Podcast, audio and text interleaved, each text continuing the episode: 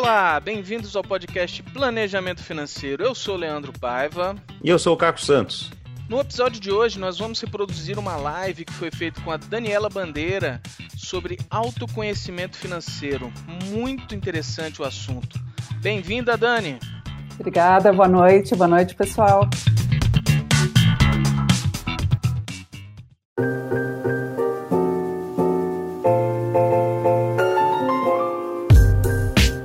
Eu quero começar aqui apresentando quem que é a Dani, né? Por que, que a gente convidou para fazer esse webinar. Dani é economista, né? economista de formação, mas tem um MBA em finanças de mercado, trabalhou 25 anos no mercado financeiro. Trabalhamos na mesma instituição, no JP Morgan, foi numa delas, tá? mas ela trabalhou também no Citi, no Bank Boston, trabalhou no Swiss Corp, no Swiss Bank. E quatro anos atrás, ela fez a transição dela então para esse mundo maravilhoso que a gente coabita aqui do planejamento financeiro pessoal. Ela é tão boa no que ela faz que a gente a convidou e ela é uma das professoras aqui de metodologia na nossa academia de planejamento financeiro. Isso aí, obrigada, Caco, pela oportunidade de estar aqui. Obrigada, pessoal, para vocês que estão aí conectados, né, acompanhando a gente nessa no início dessa jornada. E o convite hoje para esse bate-papo é justamente que a gente possa refletir juntos em como obter maior consciência financeira e como obter um equilíbrio, né, maior na nossa vida financeira e que nos permita realmente ter uma vida mais feliz, né? Eu costumo dizer que a principal reflexão é sobre a vida, né, sobre o que a gente quer fazer na vida, sobre o que a gente quer obter na vida, que vida que a gente quer ter, mas que as finanças pessoais, que o dinheiro acabam sendo um pavimento para que esse caminho possa ser mais suave ou eventualmente ele, eh, ainda que seja mais acidentado, que ele possa contar aí com um plano, né, com uma direção, com um mapa para direcionar sempre soluções buscando aí uma vida financeira mais feliz. Eu quero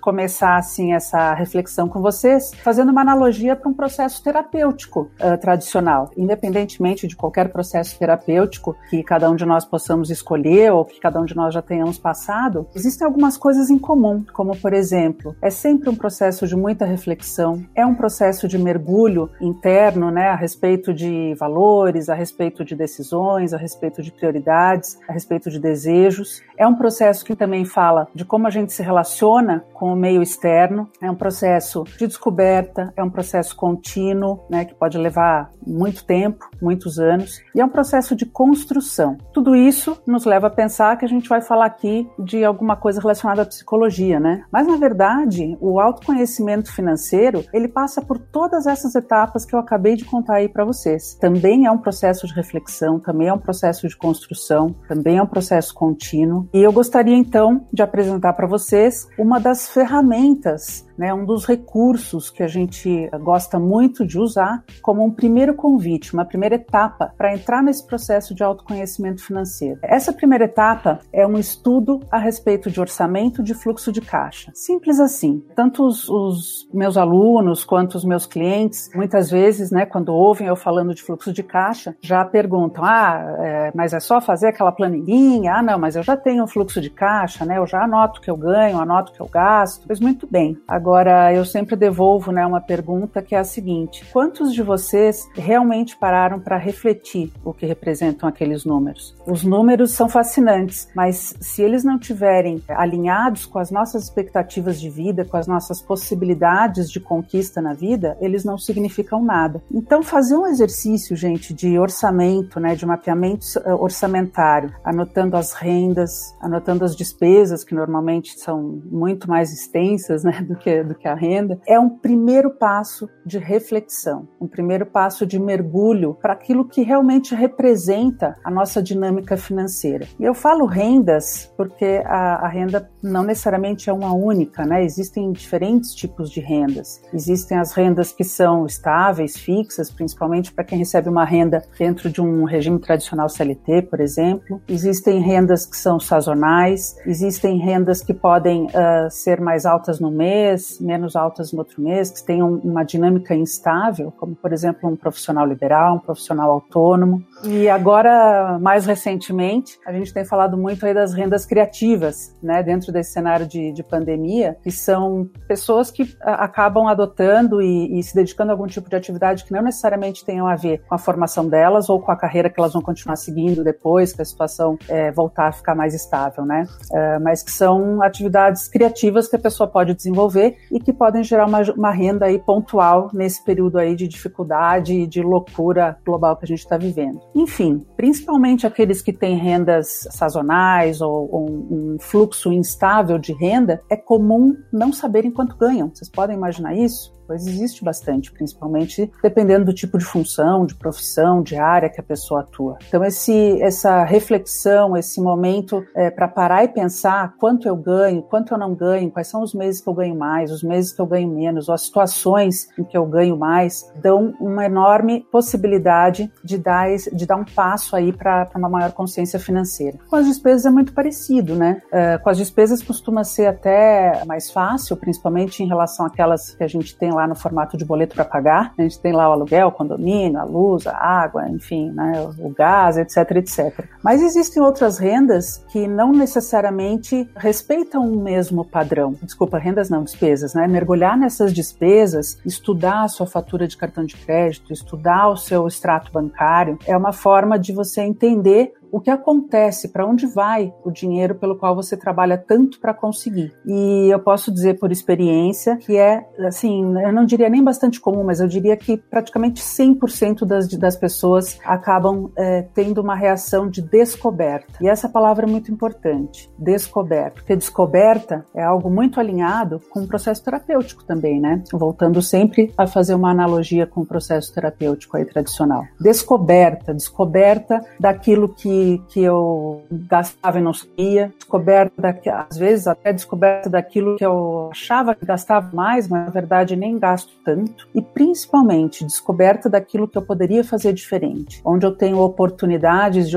de otimização de despesas, onde eu tenho dinheiro vazando, nem imaginava para onde ir, onde eu tenho uh, uh, coisas que eu pago e nem sabia, né? principalmente alguns serviços, isso é muito comum serviços digitais, por exemplo, né? que a gente começa a pagar e não sabe sabe por que, a conta aumenta, né? Na verdade, são serviços que vão entrando lá e a gente nem, nem acompanhou como, né? De toda forma, é, quando eu entrego uma planilha de orçamento, uma planilha de fluxo de caixa para os meus clientes preencherem ou para os alunos desenvolverem, o convite é para um processo de autoconhecimento. Esse primeiro contato com a maneira como o meu dinheiro se comporta tanto o dinheiro que eu ganho ou aquele que eu deixo de ganhar, quanto as despesas que eu tenho ou aquelas que eu poderia deixar de ter, todo esse processo é uma primeira etapa muito rica de autoconhecimento financeiro. Tudo bem, né? Passamos por essa etapa. O que eu ganho com isso? O que eu ganho com esse autoconhecimento financeiro? Como isso pode me deixar mais feliz? Como isso pode ser um primeiro passo, né, para uma, uma vida financeira mais sustentável, né, mais equilibrada? Gente, não é apenas colocar no papel uh, e fazer a contabilidade, né, daquilo que já foi. É colocar no papel e se e ganhar o poder aí de tomada de decisão, de gestão antecipada, de, desenvol de desenvolver a habilidade de fazer, de estabelecer prioridades né? Puxa vida, é, se eu continuar nesse ritmo, é, nunca vai sobrar nenhum dinheiro no final do mês. Se eu continuar nesse ritmo, todo mês eu vou continuar entrando no vermelho. Se continuar nesse ritmo, a minha renda nunca vai ser suficiente. É, poder olhar de uma maneira gerencial e antecipada dá para você o poder de tomar decisões, de estabelecer prioridades e principalmente de tomar as rédeas do seu orçamento antecipadamente, de forma que você decida o que fazer e não de forma reativamente, que é olhar para trás trás e ver aonde que o dinheiro já foi embora. Essa parece uma primeira etapa muito longa, eu acho que é, é, faz parte aí do, do primeiro passo desse convite de hoje. A gente recebeu várias perguntas no, no Instagram, vou começar a colocar algumas delas aqui para a gente até deixar esse bate-papo vivo. Uma delas que eu achei muito interessante é a seguinte, né? Eu tenho medo de ver minhas contas. Tenho salvação, né? Então essa é... A... Eu acho que o medo de ver as contas deve ser o mesmo medo que alguém possa sentir de acordar de manhã, sair da cama e se olhar no espelho. Sim, pode existir medo nesse momento, mas eu acho que a, a, o olhar-se no espelho, o olhar para suas próprias contas, contas é se deparar com um comportamento de algo que a gente mesmo faz. As minhas contas refletem o que eu ganho e o que eu gasto. Então esse medo ele pode ser vencido perante o quê? Perante a motivação de poder fazer uma transformação ali. Ah, é a mesma coisa que acordar de manhã e se olhar no espelho, né? Eu acordei descabelado, eu acordei sem maquiagem, eu acordei com o olho inchado, né? Mas eu tenho ali uma motivação que é, puxa, vou me arrumar, vou colocar lá um, uma compressinha no olho, enfim. Eu gosto gosto muito de fazer essas, essas brincadeiras, né? essas, essas metáforas com situações cotidianas do dia a dia, porque com o nosso dinheiro não é diferente. Então, o medo de olhar para as contas é o primeiro passo para dizer, puxa, isso aí tá, tá ali me, me incomodando, preciso fazer alguma coisa diferente. Então, coragem, motivação, porque aquilo pode ser transformado. E a gente tem é. ferramental e tem recursos para isso. Exatamente. Eu acho que o primeiro passo é você já deu, né? Uhum. Você que fez a pergunta aqui pra gente, você já reconheceu que tem medo disso, né? Sem, sem o reconhecimento da emoção, fica muito difícil lidar com a emoção, né? Então essa é uma, uma coisa que os psicólogos, né, os terapeutas falam, falam muito, que é isso. A primeira coisa que a gente precisa fazer com a emoção é nominar. Você já nominou, você tem medo de olhar para as contas. Então, aquela coisa, assim. Agora, o medo muitas vezes paralisa a gente, a gente tem, uh, não, não quer abrir o armário porque parece que tem um monstro lá dentro. Mas na hora que você pega um planejador financeiro, na hora que você tem a coragem de ir sozinho, abrir esse armário e ver o que, que tem lá dentro, né, ver qual o tamanho desse monstro que tem lá, fica mais fácil, porque daí gente, o medo passa a ser né, dominado por um conhecimento específico, né? É esse autoconhecimento, você já tem o autoconhecimento da emoção, então falta a parte técnica de olhar para as contas, de olhar para linha a linha, que é uma coisa que a gente faz bastante né, no, no planejamento uhum. financeiro, pega o orçamento, que a Dani falou, quanto que ganha, quanto que gasta, quanto que sobra. Então, isso tudo faz parte desse, desse processo, né? Muito que a gente está falando aqui é, é um processo, né, Dani? Não é uma coisa que a gente resolve do dia para noite, né? É, é um processo, ele é contínuo e é um processo vivo vivo que o que você está uh, olhando, o que você, as descobertas que vocês fizerem hoje em relação às finanças de vocês, elas podem já não valer mais daqui a alguns anos, porque você está ganhando mais, ou porque você teve um período de dificuldade financeira e acabou esgotando alguma reserva, ou porque os planos de vida mudaram, padrão de despesas mudou, quem era solteiro casou, quem casou foi ter filho, mudou de cidade, teve uma oportunidade de emprego em outro lugar e para isso teve que abrir mão de algumas coisas, enfim, a nossa vida vida, ela está em constante movimento. E o pavimento financeiro da nossa vida, ele também entra em constante movimento. Então é um processo contínuo. É uma jornada, gente. Uma vez que entra, também não, não tem caminho de volta, né? Não dá para desfazer o caminho percorrido. É, não dá para você unring the bell, né? Como eles falam lá. Não dá para você desver alguma coisa que você já viu. Mas isso traz, você colocou aqui do, de processo, uhum. traz essa questão interessante que a Eliane traz para gente, né? Quanto tempo, em média, um cliente uhum. leva para se conscientizar que precisa reduzir custos, mudar seu estilo de vida? Tem um tempo médio? Olha, da, do ponto de vista do cliente, eu não sei se teria um tempo médio, mas do, do ponto de vista de planejadora e por minha experiência com os clientes, eu diria que uh, o, o cliente demora mais ou menos uns três meses para ver que ele precisa reduzir um orçamento, por exemplo. E é claro que o trabalho do planejador financeiro uh, serve como um grande facilitador para isso, né? Para isso a gente usa aí o que eu ensino né, na, na, na, academia uh, eh, que é metodologia de trabalho. Então tem sim um monte de continhas que a gente faz e que eu faço e mostro para o cliente. O cliente uh, uh, toma decisões, o cliente estabelece prioridades através aí de uma facilitação que o planejador oferece, mas realmente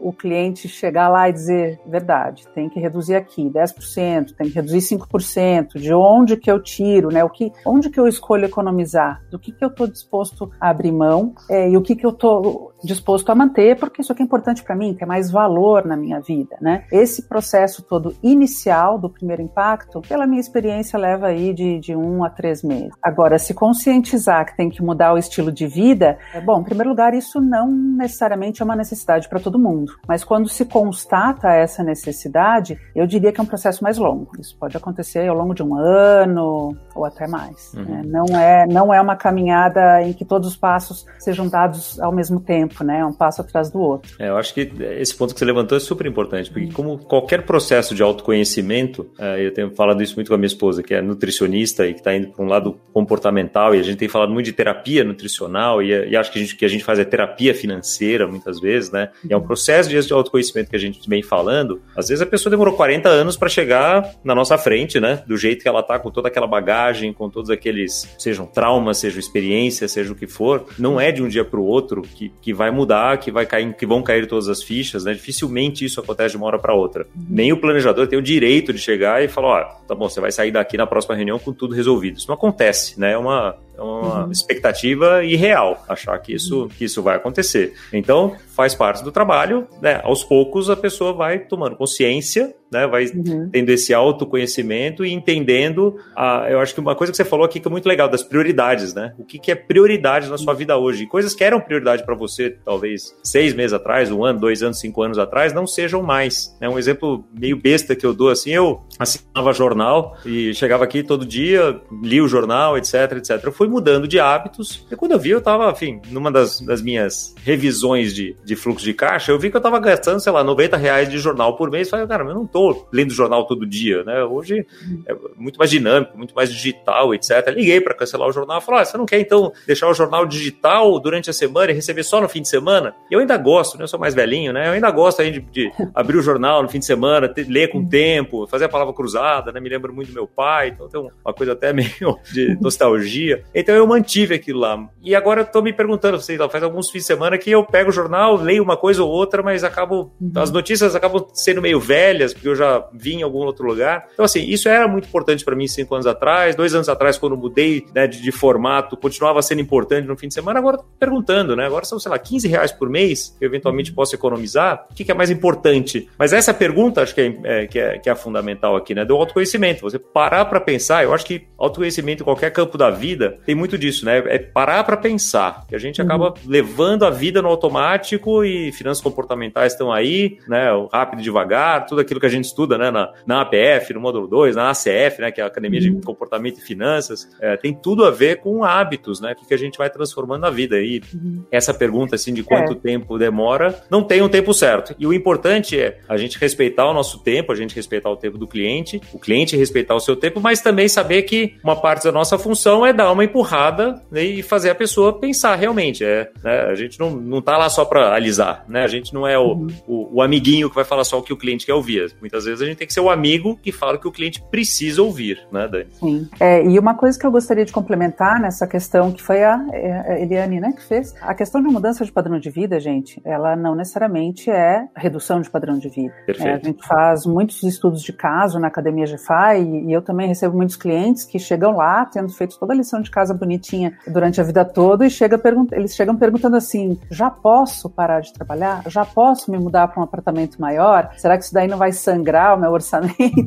Então, às vezes, o cliente pode sim ouvir a boa notícia. Sim, você já pode. Você fez uma excelente lição de casa aqui. Olha só, né? Você já pode mudar para um apartamento maior, que vai te custar mais caro, o orçamento vai aumentar, mas você está com condições de ter isso aí de uma forma sustentável daqui para frente. Enfim, né? É, é sempre bom a gente saber que não são sempre más notícias. Muitas vezes uhum. as notícias são boas. Aliás, é isso que a gente espera, né? Com o processo aí é. de autoconhecimento e de equilíbrio financeiro. É, aliás, o, o, o Guilherme que é nosso coordenador aqui na GFI, uhum. ele tem uma frase muito boa, né? Que ele fala, puxa, muita gente vem aqui e fala assim, ah, não vou fazer planejamento financeiro porque você vai me fazer parar de gastar. E ele sempre responde, fala, eu não vou fazer parar de você parar de gastar, vou fazer você gastar mais. Uhum. Você vai gastar mais consciente, você vai gastar em coisas mais importantes para você, né? E deixar de gastar em coisas que não são tão importantes. Então, é esse processo, você vai gastar mais porque você vai gastar melhor, você vai gastar naquilo que realmente importa e deixar de gastar em coisas que já não são importantes, enfim, que não, não funcionam desse, desse jeito. Agora, você tocou em alguns pontos aqui de procrastinação e de deixar para depois, né, Dani? E uhum. como é que né, muitas vezes a gente uh, não quer olhar para aquela coisa, tem medo ou enfim, não está pronto. Foi a pergunta que veio do Instagram, né? Como é que como mudar essa procrastinação financeira através do autoconhecimento? E eu emendo com a pergunta da Priscila, a questão que a Priscila trouxe aqui, que leu outro dia falando que a procrastinação não é preguiça, é o medo de enfrentar a sua situação, né? Que você deixa para amanhã por não ter coragem né, de mexer em algum problema que na verdade é emocional. E os uhum. problemas, muitas vezes, ou talvez todos eles, são emocionais. Né? O racional a gente sabe, né? Bom, a procrastinação de fato não é preguiça. A procrastinação ela é incapacitante, né? Pode se tornar incapacitante e ela também é uh, esconde, né, aquela questão de acordar de manhã e se olhar no espelho, né, aquela questão do medo que foi, acho que a primeira pergunta que surgiu. Então, a procrastinação, ela é, na verdade, um, um recurso de defesa. Então, quando a gente tem um, a gente sabe que pode ter um problema. Na verdade, a gente não sabe se o problema existe. A gente sabe que ele pode existir. A gente não sabe ainda o possível tamanho desse problema. O que, que a gente faz, né? A gente marca uma consulta no médico, marca uma consulta no, no, no, terapeuta, marca a, a, avaliação na academia, né? Dependendo do, do problema problema que, que a gente quer resolver. Com a questão do planejamento financeiro, é mais ou menos a mesma coisa. Existem profissionais que podem ajudar a você a sair desse estado paralisante que a procrastinação traz. Então é aquela coisa, né? De acordo um dia, não faz nada, acordo outro, não faz nada. Daí no terceiro, daí você decide, não, então eu vou anotar na minha agenda, porque é uma forma de eu, de eu me obrigar a fazer. Daí no terceiro dia você viu lá anotado na agenda, você resolve telefonar. Então eu recomendaria sim a ajuda de um profissional. Uh, hoje a gente tem um tipo de recurso muito bacana que é esse aqui, são webinars, são é, canais, são pessoas falando, são artigos de pessoas falando, compartilhando suas experiências, compartilhando também técnicas, recursos para que uh, a gente saia desse estado de paralisação. E isso acho que se aplica também para a questão financeira. Então acho que o primeiro passo uh, para vencer a procrastinação é realmente procurar informação, é realmente acordar de manhã e buscar uma motivação, sempre pensando que pode ser melhor. Tá? E mesmo porque pensar que pode ser melhor não é uma, uma, uma coisa, uh, uh, não é uma inverdade, né? Pensar que pode ser melhor é a realidade. Então eu posso aqui afirmar que os caminhos que a gente busca são sempre para melhor. E o autoconhecimento ele pode ser doloroso, mas ele sempre nos leva para um caminho melhor. Eu acho que é importantíssimo pensar dessa forma. Ah, eu acho que essa é uma questão importantíssima, né? Porque o autoconhecimento, uhum. quando a gente fala de autoconhecimento, sempre me remete a a, dor mesmo. Então uhum. não é não é simples, né? Normalmente não é simples. Eu gosto muito de um vídeo que volta e meia roda em WhatsApp. Uhum. Se quem quiser me manda uma mensagem, né, pelo meu canal do Instagram ou pelo meu direto, alguma coisa assim, me manda o seu WhatsApp que eu tenho ele salvo. Mas é um é um videozinho de um, se não me engano, é um, é um rabino falando da lagosta, né? Como a lagosta uhum. faz para crescer e a lagosta ela cresce até o momento que ela não cabe mais na casca dela, então ela se esconde porque ela tem que se livrar daquela casca, fica vulnerável, né? Então ela se esconde, deixa, fica um tempinho lá escondida num, num lugar lá em corais, algum, debaixo de pedra, alguma coisa assim, para não ser atacada por predadores, até que o novo exoesqueleto consiga protegê-la, né? De novo, né? Mas é o processo uhum. dolorido, é um processo que ela fica vulnerável, né? por, por um tempo até que ela tenha de novo aquela casca para enfrentar o mundo de novo. E eu acho que é uma excelente é. metáfora para o que a gente passa na vida, né? E com todo o processo de autoconhecimento, né? Porque é muito fácil a gente olhar para nossa vida e ver a parte brilhante, ver a parte que está dando uhum. certo, ver a parte que está que tá bacana, etc. Olhar para a sombra, né? olhar para aquilo que não que não tá legal, olhar para aquilo que, que dá medo, que, que a gente isso é que é o difícil, né? E muitas vezes por isso é que é importante você ter um bom profissional para fazer isso. Isso vale para finanças isso vale para nutrição, isso vale para uhum. uh, psicologia, para né, fisioterapia, né? qualquer é. terapia acaba sendo isso, né? Você tem uma dor e que não necessariamente você consegue tratar sozinho, né? Então é uhum. é importante procurar um, um, uma ajuda profissional para conseguir sair desse, desse estado. Foi essa pergunta que veio do Instagram, né? Como mudar hábitos financeiros familiares e que hoje fazem parte de mim? Todos os hábitos uhum. fazem parte de nós, né? A gente cria os hábitos para economizar energia, economizar né, uhum. tempo do nosso cérebro e tudo mais. Não, nem sempre esses hábitos nos levam para onde a gente quer, né, Dani? Uhum. Então, é, como é que o processo é... de autoconhecimento ajuda nesse aspecto? Essa pergunta, essa pergunta é ótima, porque é uma das coisas que nós, planejadores, né, uh, exploramos bastante com os clientes são os hábitos familiares, né? Aqueles hábitos que a gente traz de família, uh, lembranças que a gente tinha na infância, né? Se falar de dinheiro em casa é, era motivo de briga ou se era motivo de, de comemoração, né? Então, é, essas, essas questões todas que a gente traz da, da, das histórias da nossa família, né? De que a gente via em casa quando se falava de dinheiro, essas coisas têm um impacto enorme na forma como a gente age hoje em relação ao dinheiro. Então, assim, hábitos estabelecidos que a gente traz de família, eles podem ser transformados é, através de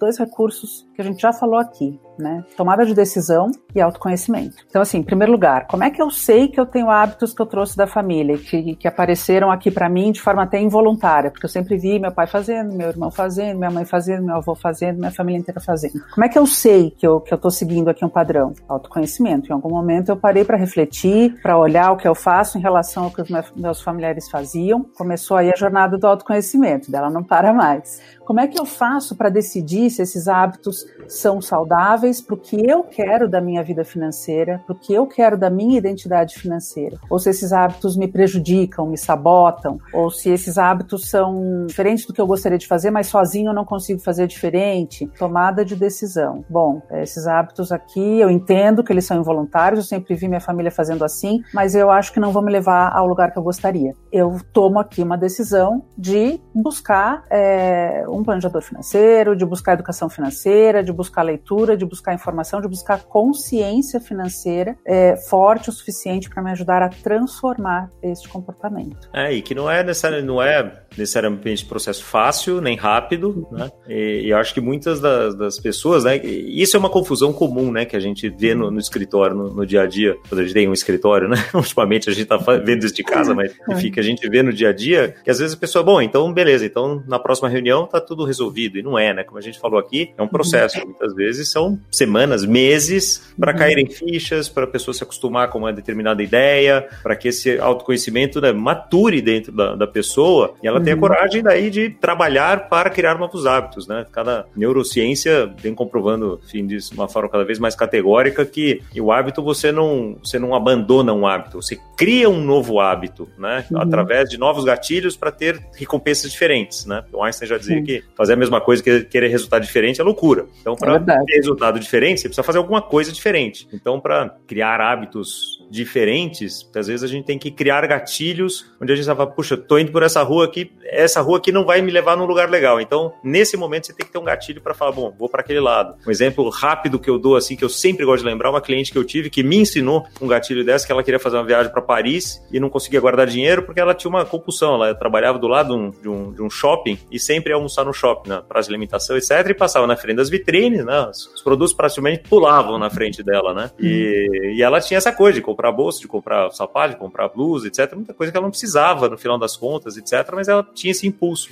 E ela criou esse nudge, né? Essa coisa que, que daí finanças comportamentais depois uh, falam. Depois da nossa conversa, que a gente transformou o sonho dela no objetivo, ela sabia quanto que ela precisava guardar para uhum. fazer aquele, para fazer aquela viagem, né? Então ela tinha muito claro quanto que ela precisava guardar por mês e ela criou esse objetivo. Ela, ela recortou um, uma, uma figura da Torre Eiffel do tamanho do cartão de crédito e grudou no cartão de crédito dela. Então, na hora que ela ia, entrava numa loja, que estava no shopping, entrava na loja e ia tirar o cartão de crédito para pagar alguma coisa, ela dava de cara com a Torre Eiffel e isso fazia com que o cérebro dela se lembrasse do objetivo maior dela, que normalmente está fora do nosso radar, né? Então, esse uhum. é o uhum. tipo de, de, de gatilho novo para mudar um hábito. Então, ela fez isso durante dois, três meses, depois ela meio que se curou dessa coisa de compra compulsiva. São truques assim que a gente vai acabando, que a gente acaba levando, né, para os clientes para fazer com que a, com que a vida seja mais, mais é, que leve para onde, onde a gente quer, né? Colar a foto da Torre Eiffel no cartão de crédito é um truque muito parecido com aquele de colocar na sua agenda que na quarta-feira você vai telefonar para um planejador financeiro e marcar Exato. um horário, por exemplo. Uhum.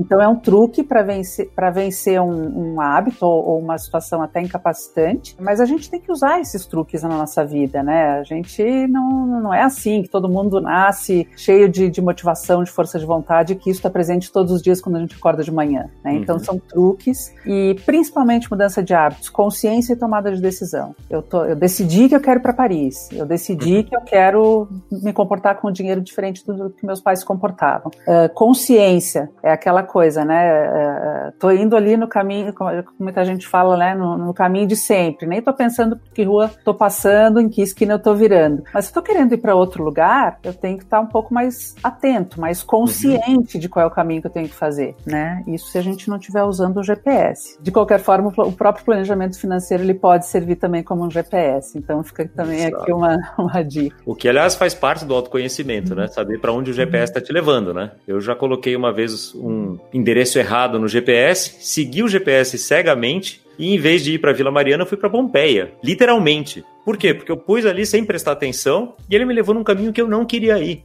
Então, assim, também não é para seguir alguém cegamente, né? Tem que ser crítico. Boa parte do autoconhecimento é esse senso crítico de parar e pensar. É para lá que eu quero ir? É para lá que eu quero ir? Né? Minha mulher, quando uhum. vira essa, essa gravação aqui, e meus amigos Rodrigo e Mariela vão, vão lembrar bem desse, desse evento, uhum. né? Que eu tava levando todo mundo para jantar e era num lugar, você tem certeza que para que tem? Eu coloquei no GPS e não é. fui olhar né, para onde que eu tinha, qual endereço que eu tinha colocado no GPS, né? A. Corina faz uma pergunta aqui interessante, que acho que a gente pode levar também para o lado do autoconhecimento. O que, que a gente aconselha em termos de separar gastos de investimentos, né? Ao menos em ponderações para priorização. É, como é que a gente faz isso em termos do, de entender como é que é essa prioridade, Dani, na, na vida de uma pessoa, né? Como é que é. como é que é importante de fazer isso na prática? Na prática, tudo aquilo que sai do seu bolso, né, entre o dia 1 do mês e o dia 30 ou 31 do mês, é uma despesa. Essa despesa pode ser uma despesa, é, então ela precisa ser mapeada. Ela faz parte do processo de autoconhecimento. Depois que essas despesas são mapeadas, é claro, se você, se, se você ainda tem dúvidas a respeito do que é prioridade, daí você vai olhar ali, bom, isso aqui eu posso deixar de, de, de gastar, esse serviço eu posso cancelar, esse aqui eu posso substituir por algum outro mais econômico, enfim. Agora, existem alguns em que dificilmente mexe, a gente procura priorizar. É, é comum que as pessoas priorizem educação, foi um aí que estava mencionado ali na tua pergunta. Você pode perguntar, puxa, mas educação é uma despesa ou é um investimento? Do ponto de vista contábil, é uma despesa, vai sair do seu bolso todos os meses ali, entre o dia 1 e o dia 30 vai sair a mensalidade dessa educação. Mas por que que também é um investimento? Porque através dessa educação você vai ter maiores oportunidades, provavelmente profissionais, vai ter maior uh, condições de ter, de buscar e de ser habilitado para ter uma renda maior e de construir o seu próprio caminho financeiro mais feliz e mais sustentável. Tá? Então é um investimento, é um investimento de vida, mas ali contabilmente no seu dia a dia é uma despesa e precisa ser contabilizada e ver se cabe ou não no, no, no dinheiro que você ganha para pagar aquilo e tudo mais. Então... Mas isso me remete ao, ao começo da nossa conversa aqui, quando uhum. você estava falando do autoconhecimento, que realmente começa de entender qual é o seu fluxo de caixa e transformar o seu fluxo de caixa num orçamento, né, para você poder olhar à frente e tomar decisões, né? Porque quando a gente, muita gente fala, não, mas eu já tenho minha planilha, já controlo meus, meu, minhas despesas. É ótimo, quem controla despesas já está na frente de 80% das pessoas. Parabéns. Próximo passo é você usar isso para construir um orçamento, né? E eu, assim, depoimento, assim, eu passei anos da minha vida controlando minhas despesas e achava erro, né? Economizava, assim, tarifa do banco que cobrava e ligava no cartão de crédito e tal, via erros, etc. Mas até eu encontrar um planejador financeiro que me falava de orçamento, foi, puxa, como é que a gente vai construir? Quanto você vai gastar no mês em educação, em alimentação, em, enfim, com clube, com cinema, etc. Porque daí, né, Dani, que nem você falou, é fazer, uhum. é, tomar decisão antes de gastar. Depois que você gastou, é legal controlar, mas se você puder tomar a decisão antes de gastar, melhor ainda, né? Puxa, é. tem um Aliás, esse ponto, Caco, é excelente, porque tem uma diferença entre gestão e orçamento. E os dois são necessários. Boa. Né? Uhum. Então, assim, orçamento é aquilo que, é aquilo que você se planejou para fazer. E o orçamento, ele faz parte do processo de autoconhecimento financeiro. É o momento que você toma decisão, que você estabelece prioridade, que você conhece o tamanho da, do, do, de tudo que você gasta em comparação a tudo que você ganha. Isso é orçamento. Controle é o pós-fato. É você ver se realmente você seguiu aquilo que você se propôs. Ou se, de repente, até você gastou menos, né? Ou de repente, no caso das rendas, ganhou mais do que você esperava uhum. que você ia ganhar, né? Uh, ou ver se você está estourando esse orçamento. Muitas vezes você pode, através do controle, do controle pós-fato, se dar conta de que aquele orçamento ao qual você estava se propondo, desculpa, mas não vai funcionar. Não vai dar. Então vamos voltar e fazer reflexão de novo sobre o orçamento. Que, que é o autoconhecimento. Processo, processo contínuo, né? Cíclico.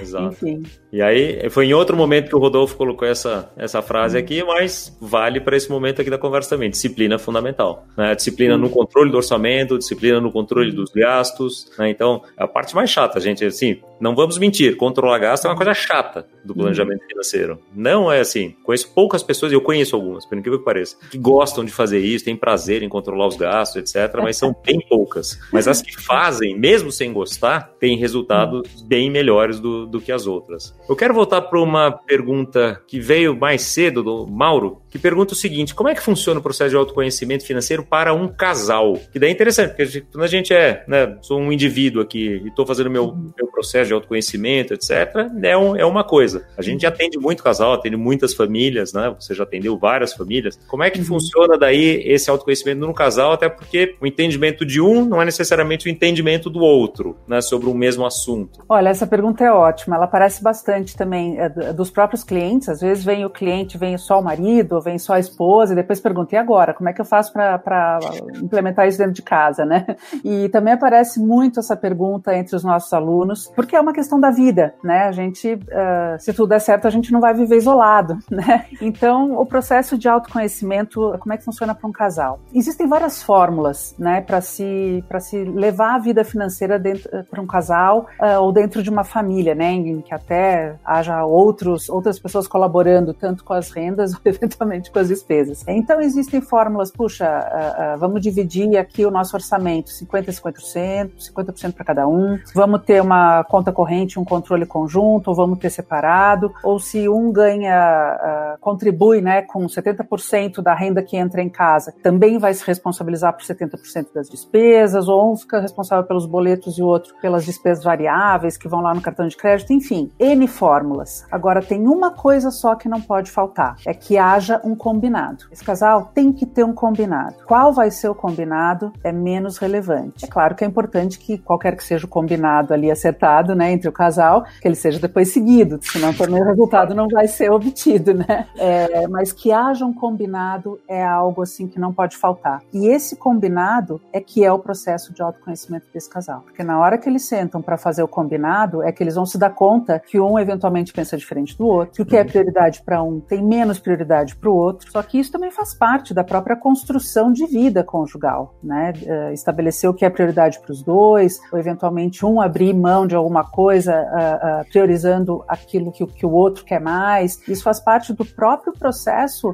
conjugal, independentemente do dinheiro. E na hora que a gente fala do dinheiro, não é diferente. Estabelecer prioridades de quanto dinheiro vai juntar, quanto vai gastar, se a gente vai ter projetos juntos, né? Se a gente vai morar no interior, se a gente vai morar na cidade, se a gente vai morar num hotel, isso tudo faz parte da conversa do casal. E o dinheiro, que é o pavimento para tornar essas coisas todas possíveis, ele tem que estar tá nessa discussão, tem que fazer parte de um combinado conjunto. E daí a, a Priscila traz essa uma questão aqui que também é interessante. Qual que é o truque para mostrar ao cliente que ele vai viver muito tempo e que precisa se aposentar? Porque a gente escuta, ah, mas eu não vou, né? Eu não sei se eu vou estar vivo amanhã, né? Como é que a gente concilia isso, né? Autoconhecimento, prioridades. É, é, essa pergunta me remete a várias coisas, mas vamos lá. Uma delas é: você corre sim o risco de estar vivo amanhã. E daí, né? Quem vai pagar vai suas que, contas? Né? né? Vai que, vai que você continua vivo, né? E se você continuar vivo semana que vem, né? Daí já é mais tempo. Isso passa de novo, né? Uma, da, uma das prerrogativas da,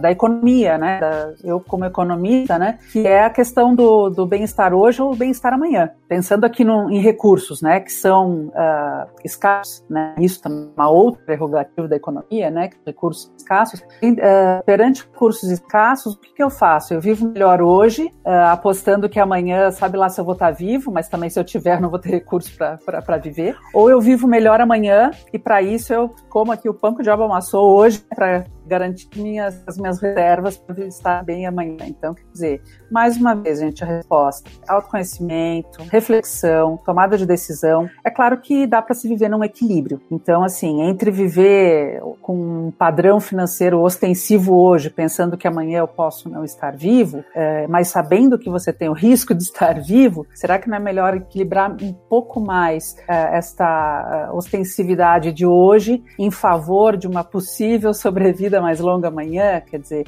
essas reflexões que fazem, são muito estimuladas dentro desse processo de autoconhecimento financeiro que o planejamento financeiro estimula, né, uh, incita, uh, tomada de decisão, fazer bastante continha para ver uh, de que forma que o dinheiro é suficiente e por quanto tempo, ou o que é necessário fazer para que esse dinheiro dure mais, ou para que se possa até ganhar mais dinheiro, né, e não apenas só gastar menos. O que a gente faz para convencer o cliente, né, que foi a pergunta? Conversa de terapia, terapia financeira, né, estimulando sempre reflexão, escolhas, tomada de decisão. É uma coisa que o Caco falou agora há pouco, né, gente, nem sempre a gente dá só boa notícia, né, nem sempre a gente está ali só falar de coisa boa, às vezes a gente está ali para falar o que o cliente precisa escutar. E o cliente precisa escutar, que a chance dele viver bastante é muito maior hoje do que era na época dos nossos avós. Ele precisa e é cada vez isso, maior, né? né? Cada vez maior. E daí, daí também a gente toca naquela questão dos hábitos familiares, né? O que, que você quer? Você quer que os seus filhos tenham te sustentado daqui a 30 anos, 40 anos, como você hoje tem que sustentar os seus pais? Ou você quer fazer essa história diferente? Coisas aí que o cliente precisa ouvir para ser convencido, né? Usando aí é, a palavra que, que a, a Priscila né, trouxe na pergunta.